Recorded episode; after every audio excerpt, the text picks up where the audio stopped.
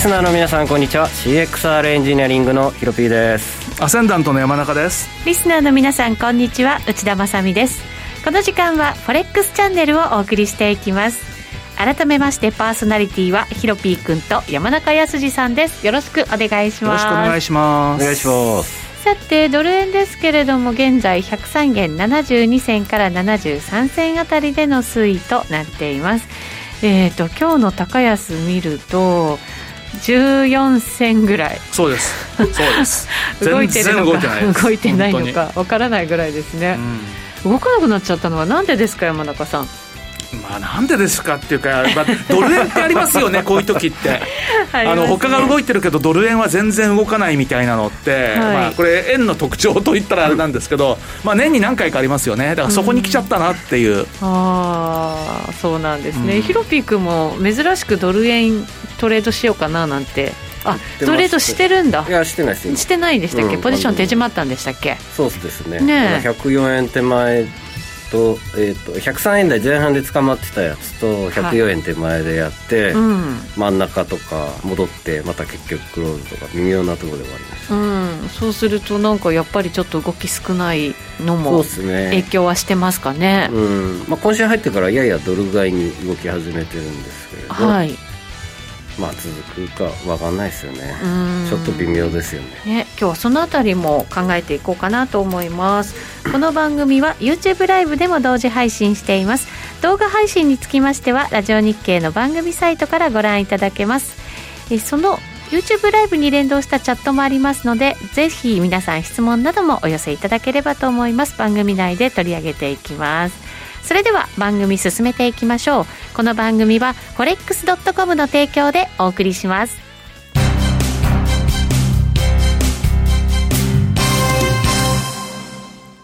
ノックアウトオプションが目標へと導く。よりシンプルな新しい通貨取引。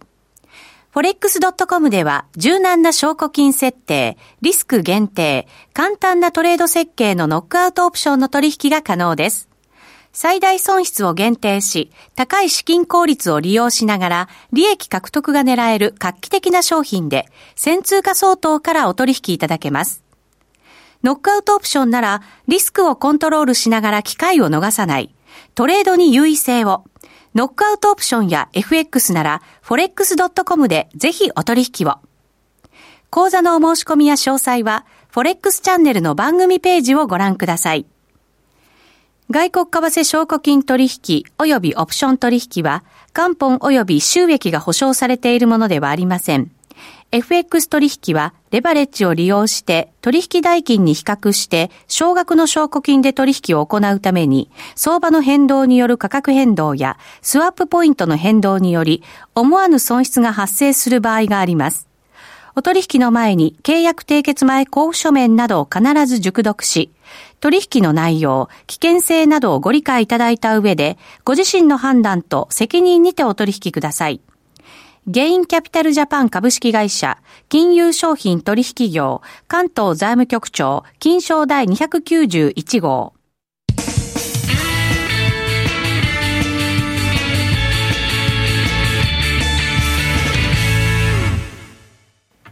まずは、ウィークリーフォレックスストラテジーのコーナーです。このコーナーでは最近のトレードとマーケット戦略について考えていきたいと思います。えー、さてコメントも頂戴しています。えー、牛心さん、えー、この停滞感、水星逆行待ち？という来てコメントもありますが、ガオさんからはドル円ショート1ヶ月ぐらい捕まっています？というコメントもあります。山中さん、そういう方ももしかしたら多いかもしれないですね。多いでしょうね。私、別に捕まってはいないですけど、結構もう持ってますもん。あ山中さん持ってます？ずっとショート持ったまんまで、だから、あのー、あの104円台のやつ？のそうですよ。あの、前半のショートをずっと持ったまんま、はい、何しろ下がらないし、上がらないしなんで、結局は若干プラスの状態がずっと続いてるんですけど、はい、これ、ひょっとするとですね、ポジションは作ったんですけど、1か月の間、これ閉じないまま今月終わっちゃうかもしれないんで、そうそれもめっちゃ珍しくないですか？珍しいですし、そしたら今月の損益ゼロです。よ。評価損益はあったとしても。そうか、うん、トレードができてないっていう。うん、気持ちマイナススワップをずっと。まあそうですね、気持ちマイナスね。そういうことですよね。うん、ええー、こういう時って山中さんどうします、ね、まあ、こういう時はもう諦めて、えー、まあ、やらないか、まあ、あとは他の通貨やるかしかないですよね。山中さんでも徹底してドル円のショートじゃないですか。そうね。そうするとじゃあもうやらないって選択肢まあやらないで。まあまあいいか、たまにはいいかと思いますよ。うん、休憩だと。うん無理に下手に手出して、それでやられるのも嫌なんで。まあそうですよね。はい、だからまあ、やらないという手がね、一つ、そうですね。はい。有効に効いてくる時なのかもしれませんけれども、今週に関しては、FMC もあったりするので、ね、そのあたりがどうですかね、動き出す何かのこう、まあ、きっかけにイベントとしては、まあ、FOMC っていうのは、まあ、きっかけにはなるかもしれないですね。まあ、一応あの、ね、今年というか、まあ、毎年そうなんですけども、えー、1月の FOMC から、まあ、地区連銀総裁の入れ替えとかあるじゃないですか。まあ、去年よりは若干ですけども、1名ほどハト派の人が増えるので、はい、まあ、そういった意味では、ハト派のコメントが出やすいかもしれないし、まあ、財務長官もイエレンさんというようなことを考えると、まあ、あの、なんとなくアメリカの金融政策とか、まあ、そういう全般的なことっていうのは、まあ、今までの流れよりも、ややハト派的っていう、まあ、見方で、うん、おそらく株式市場にとってはいいのかもしれないんですけど、まあ、為替市場は素直にドル売りで反応する可能性はあるかもしれないですね、うん、最近の傾向からするとね。年末年始ぐらいからちょっとテーパリングの話もアメリカでは出始めて、それをなんかパウエルさんがちょっとね、収めた感じ、ね、そうですね、まあ、今なんであの話出たんですかね。前のめり？前のめりかなと思ったり。おそらく、まあ、インフレ懸念が出ているとか、あとはまあ、本当に景気がいいか悪いかは別として、はい、まあ、以前ほど悪くはないんじゃないかとか、まあ、いろんなこと言われてるんだと思うんですけども。ワクチンの接種も始まってそうですね。だけど、これも本当ワクチンの接種が始まって、本当に効果があるかどうかって分かんないですよね。変異種もね、いろいろ出てますしね。だからみんなが注目してるのは、やっぱり今、イスラエルじゃないかって言われてますよね、うん、今、イスラエル3割ぐらいもう接種してますよね、はい、でも、まだあれですよね、新規感染者数1割り込んでないですよね、比率でいうとね、だからまだ増えてますよね、あの増える率は減ってきてるはいるもののっていうことを考えると、えー、1か月経過して、まだそれほど大きな効果が出てるというふうにも思えないので、まあ、そういった意味では、それそんな時に今度、変異種で効かないなんて話が出てくると、目も当てられないですからね。最低ですね。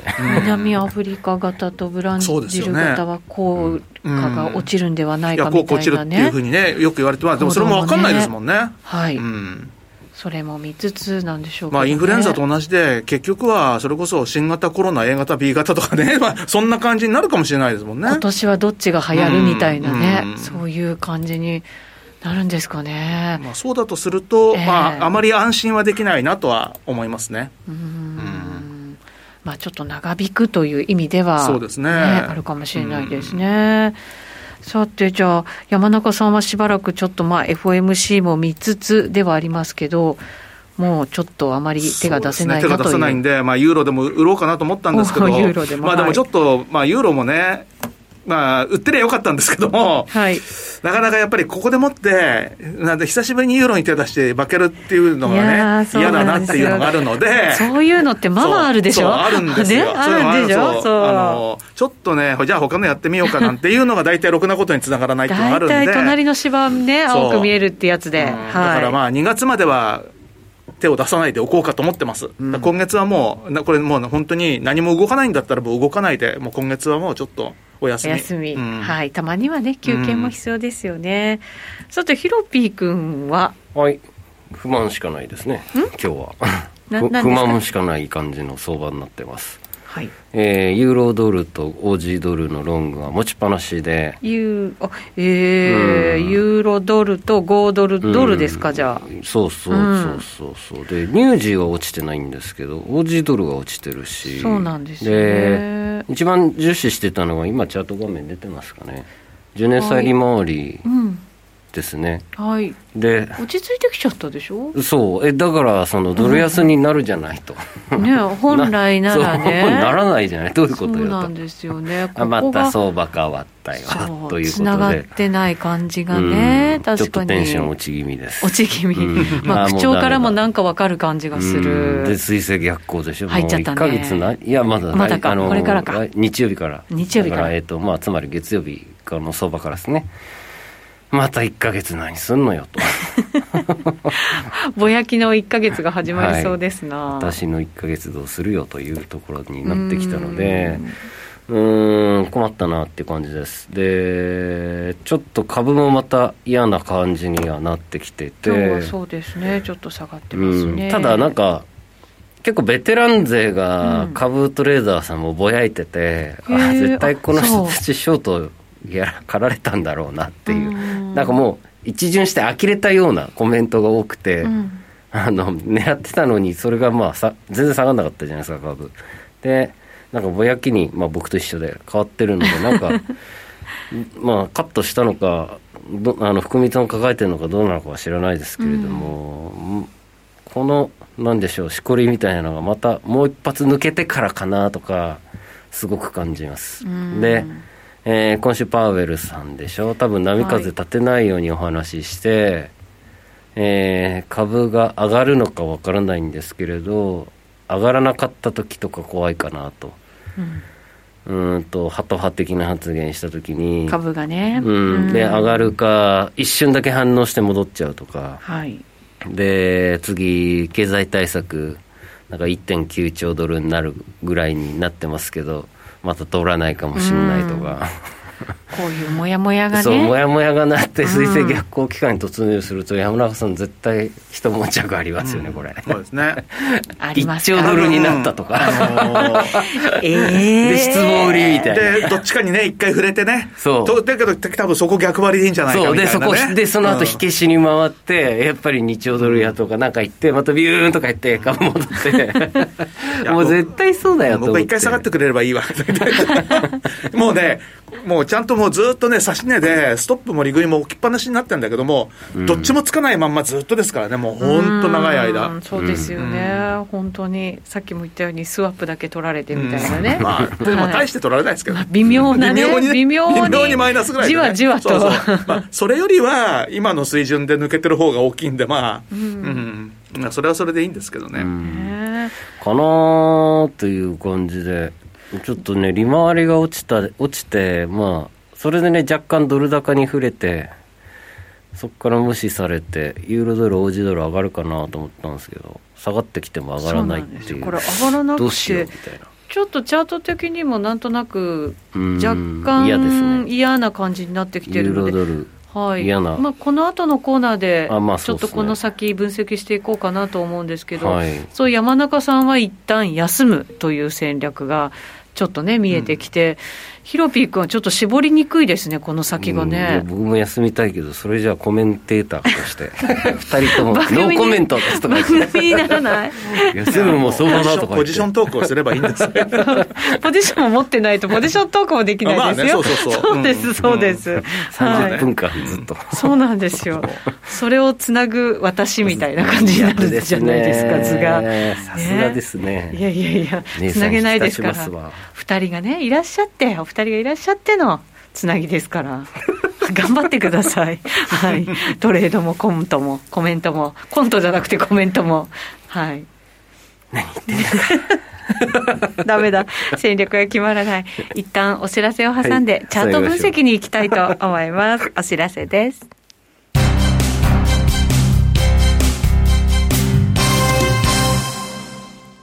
ノックアウトオプションが目標へと導くよりシンプルな新しい通貨取引。forex.com では柔軟な証拠金設定、リスク限定、簡単なトレード設計のノックアウトオプションの取引が可能です。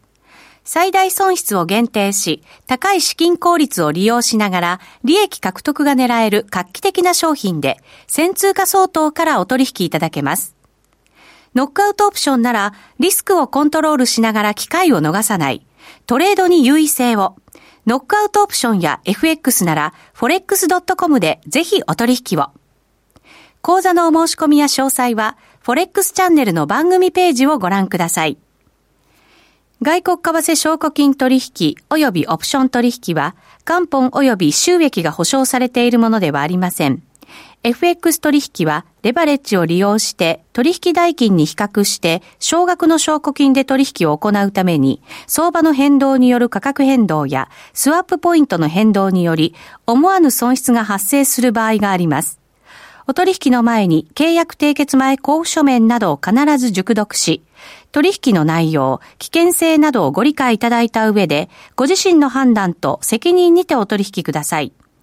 ゲインキャピタルジャパン株式会社、金融商品取引業、関東財務局長、金賞第291号。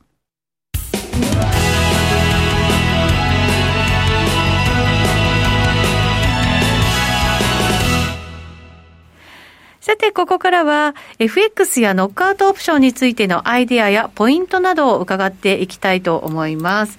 コメントもいくつかいただいてますのでご紹介していきましょう。皆さん、ありがとうございます。ありがとうございます。先ほど、ドル円ショート1ヶ月ぐらい捕まってますというふうなコメントご紹介したガオさんですけど、うん、冷やしのトレンドラインを上に抜けたら損切りしようか迷っていますが、超えることもないんですというふうに来ました。うん、確かに、動きが、まあ、ドル円もそうですけど、他の通貨も、ユーロドルも重くなってきて、うん、5ドルドルも重くなってきてはいるんですけど、スピード感がないので、でね、ずっともやもやした感じがね、まあ、どの通貨でもあるのかななんて思いながら見てるんですけど。うん、でもじり下げてきそうですけどね。はい、でなんかでも12月に取っちゃったポジションかしら？捕まってるということは。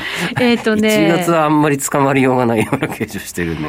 12月の下旬にね下げてる時にもし売ってるんだとするとまあちょっと捕まってるかもしれないけど僕らのフラッシュクラッシュの予言を聞いて売ったのかもしれない、そしたらじゃあ、やばいわ、ちょっとやばいわ。我々の責任であるでもなんとなく、こう、東京時間にもやもやしてて、ヨーロッパ時間ちょっと下の方にいて、ニューヨーク時間でちょっと下ひげつけてみたいな、うん、なんか時間帯によってもなんだかね、定まらない感じがするんですよね。うん、だから、プラスになったり、マイナスになったり、プラスになったり、マイナスになったりっていう、はい、そんな感じがね、ありますけど、じゃあ、チャートでしっかり分析していきましょう。はいえー、ドル円いきますか。ドル円出しましょう。はい、はい、出しまドル円のコメントね、結構多いんで、はい、今日。はい。みんなドル円やってるの？うん。こんなんだぜ。えっ、ー、とね、ドル円、104円でも102円でも捕まってますが、というコメントもありますね。どういうコメントだ？はい。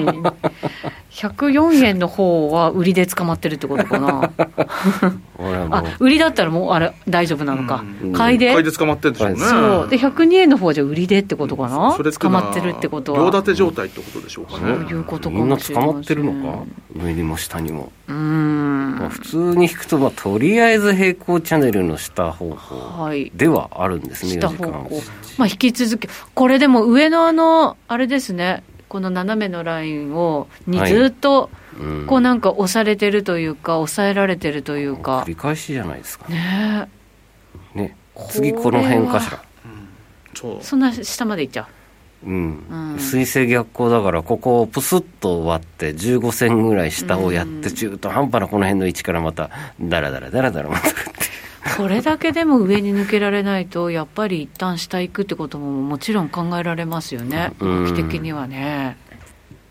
ちょい上抜け戻ってって、うん、多分僕もそんな気がするんだよな。一本ひげつけてるでしょ上に抜けた、それも騙しになっちゃってますもんね。そう考えるとトレンドレス圧倒的なトレンドレスになるであろうと、ルエンだけで徹底して逆張りしてトレードする1か月でもいいなと今思いました。うん。そういう戦略もあり、まだまだあれですよ、上がったら売りで、はい、で僕、下がったら買いしないんであれなんですけど、うん、下がったら買いもありなんですよ。あそうでしょうね、うん、きっとね。そうなんですよ。うん。レンジが狭くてドル円入れてないというコメントももちろんありますね、確かにそうですね。ユーロドルもコメントいただきました。IFO の結果が悪すぎたので、アメリカ国債金利が下がっているのに上がらないということではないでしょうか、というふうにきましたね、ドリームトゥルーさん入れてくれましたよ、ユーロドルも出してみましょう。はい。はい、平行チャンネルです。はい、今日もなんとなくじわじわ上値の重い感じにはなっています、うん、平行チャンネル嵐ですね。ドル円、うん、ユーロドル、ユーロドル、ドル人民元。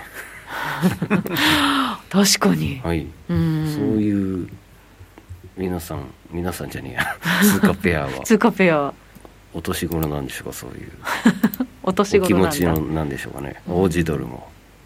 これ今の。これオージドル。オージドル。ごめんなさい。ユーロドルでしたね。はい。ああ ユーロドルいきましょうか、まあ、買っていいかなと。確かにこれ、うん、なんとなく。いやこの多くの通貨ペアがそんな動きしてるってことは、多分止まるんですよそういう前哨戦みたいな感じ、うん、うん、だって全体的にそこでレジスサポラインになってまた反転していくんで。ああそういうこと全体的にそこに今タッチしてる。みんながみんなね、うん、いい具合で、うん、いい具合になってるので。はあなんかものすごい説得力があった、ね、だからドル円ここで売りでだらだらへこちゃうでしょ、はいはいはい、ユーロドル買いで？次ドル売りでしょ、うんこれちょっと違うね。去年の主役通貨だったと思いますけれども。それ、はい、あのちょっと人民元も調整が入り始めてるのかなみたいなそんなイメージでおります。まあなのでそう見るとねえー、まあ買ってもいいのかな。あでもそう見るとまだ王子強いですね。まだここに本来ならいるあ本当だ。いたかもしれないのに。行っててもよかったけれども行かなかった強さっていう,、うんうんうんうんでもなんとなくこれもちょっと上値重くはなってますよね、うん、全体的にね。そうですね、まあ、もしオセアニアやるんだったらニュージーの方がニュージーニュージーが一番優秀じゃないですか。うん。この戻りの局面もそうでしたもんね、うん、ニュージーは平行チャンネルの方が引けなさそうな。え本当だ。強制的に引いてみるっていう、うん、それだけでも値動き保ってるってことですよね、うん、ね。あんま綺麗じゃないですねうん、上むしろ上抜けますみたいな。上に行きたいかもしれない、うん、あ分かった。あの商品が今高いからじゃないですか乳児乳製品だ。乳製品。乳化が。そうですね。し小麦とかそのソフト系ですね、うん、商品の中の。なのでそういった意味でちょっと乳児が強いかもしれないですね。その違いがチャット値動きにも現れてるかもしれないですね、小麦とうもろこし結構バブってますよね山田さんまあ、穀物はね、意外と動く,、動く動く時は動きますからね、本当ね、うん、完全に悪いインフレだと思うんですけど。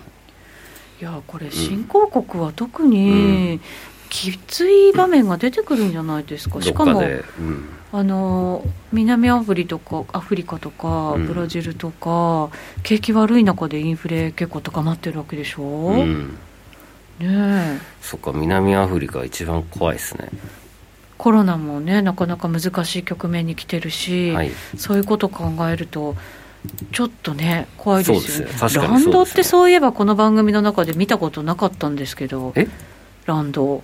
今ザールって検索しようかとありがとうございます。気があったところで見てみましょうか、うんうん、見てみましょうか、はい、ザールはドルザールあるのかしら？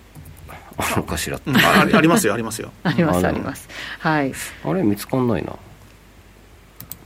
ランド円しかないです、ね、あ本当ですか？でもまあじゃあちょっとランド円試しに参考に見てみましょうかね。ねいや久しぶりに見たなランド円私もちょっとこのところ全然なんか見てなかったかもしれないですね。結構ランド円はよく見ますよ。あ本当ですか、うん、それは山中さんどういう意味で見るんですか？ランドの動きって。それはですね、うんエマージングのコメントを書かなきゃいけないんで っていうそういうんで。仕事で見る。仕事で見てる。なんか定期的に何かのね指標にしてるわけではなく、うん、あそうですか。だから逆に結構いつも見てるんで ランドとかトルコリラとか、はい、あとメキシコペソだとかその辺よく見てますよ。そうですか。ただ何か相場分析の何かアドバイスがもらえるかなと思いきや。だだけどまあよくは見てはいるので、はい、あれなんですけどランドっていうのは、はい、でも結構最近は高値をここに切り下げる動きで、はい、で、この直近の2週間ぐらいのところは、低いところから上がってたんですけど、結局そのレジスタンスのところに当たって、また今下げてきてるっていう、そういう動きで、でやっぱりその懸念されてるものとしては、その変異種の問題なんかもあるんですけれども、はい、何しろ閣僚が死んでますからね、コロナで、南側。は。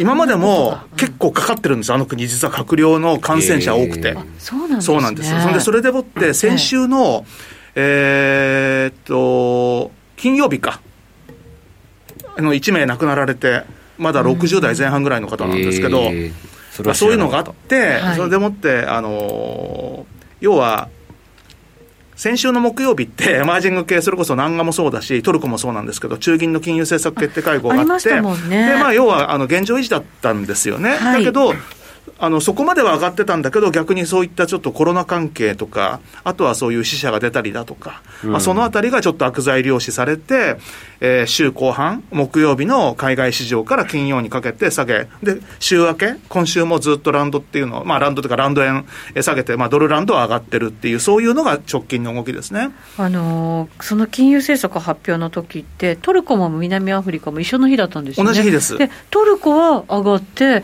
南アフリカランドは下がってみたいな、ね、そうですね、まあ、違いがあったらしいですね、うん、ただトルコに関しては、ちょっとまた気をつけなきゃいけないのは、えー、エルドアン大統領がその前の週にはなるんですけれども、トルコのその利上げに対して牽制するようなですね、はい、やっぱりあの低金利が正しいみたいな、ろくなこと言わないわけですよ。いやこれ、本当大変ですよね、うん、で今まで過去あの、トルコの中銀総裁って2人更迭されてますんで、はい、まあ、それ考えるとですね、ちょっと2度あることは3度あるかもしれないので。うん、で今回のその、まあ、3人目の総裁とは、なんとなくうまくいってる感があったんですけど、ね、今のところはね、なんとなくちょっとまた微妙なね、そうなんです空気感になってきてますよね、うん、それ考えると、ちょっとトルコもなんか、えー、ということで、まあ、あのエマージング通貨、気をつけなきゃいけない感じっていうのは、確かにでも今は非常にあると思いますよ。うん。なるほどね。まあ、ちょっと新興国も本当に選別ちゃんとしていかないと、ちょっと危険も伴う感じのことが、ね、今後、もしかしたらなんかあるかもしれないなんていう、うそんな気になってきたんですけどね、ね。最近。うん。まあ、ただ、まあ、ランドは下がってるんですけど、まあ、トルコリラはどちらかというと、横ばい、横方向の動きにはなってるんで、はい、まあ、大きな動きにはちょっと今のところはまだつながらそうですね。うん。トルコもね、なかなかこうちょっとインフレ率上がってる中で、その金融政策がうまくね、できないとなると、うんなかなかちょっと厳しくなるぞっていう感じもね、もちろんありますけど。あとはそのトルコに対しては、本当は結構悪材料のが目立ってて、はい、そのまあ、えー、エルドアン大統領の話もあるし、あとはアメリカの方の新しい国務長官がトルコに対して制裁すべきだみたいなことを言ってるわけですよ。あそうですか。あのバイデンさんはもともと言われてたのが、中国に対しては優しくて、トルコに対して厳しい、そういう布陣を敷いてくるっていうような話があったんですけど、まあ、実際に中国の方に対しては相変わらずまあ強硬的な姿勢をまあ続けているんですけども、はい、トルコについてはですね、新しいあの国務長官がもう早速、もうどうやって制裁しようみたいな話をいきなり言ってるんで、えー。その割には全然動かないんですよ。だけど、まあ、あのそういった意味では、まあ、悪材料は、まあ、爆弾は抱えてると思いますね。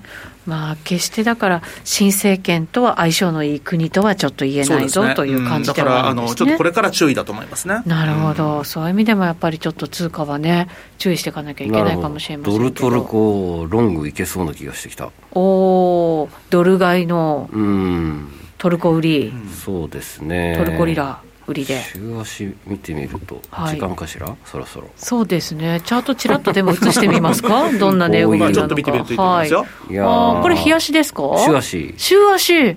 なるほど、上げてきて、今ちょっと下がってる感じなわけですね。すね。ドルドルとかトルコリラ売られる歴史ですよ、週足で見ちゃったら。そうですね。まあねそうかもしれない、ね、昔の7年前ぐらいこの辺でロングしてすげえ稼いだ覚えがあるんですけどこの辺りですね。まだまだ持ってたらねその辺りと比べたら大変な違いですけどね。スワップで死んでましたね 確かにそうだわ。一瞬それを見と一瞬を狙うトレードなのでこれは、この後も各通貨の分析していきたいなと思ってますので YouTube ライブで延長配信ぜひぜひご参加ください。ご覧いただけると嬉しいです、この番組は forex.com の提供でお送りしました。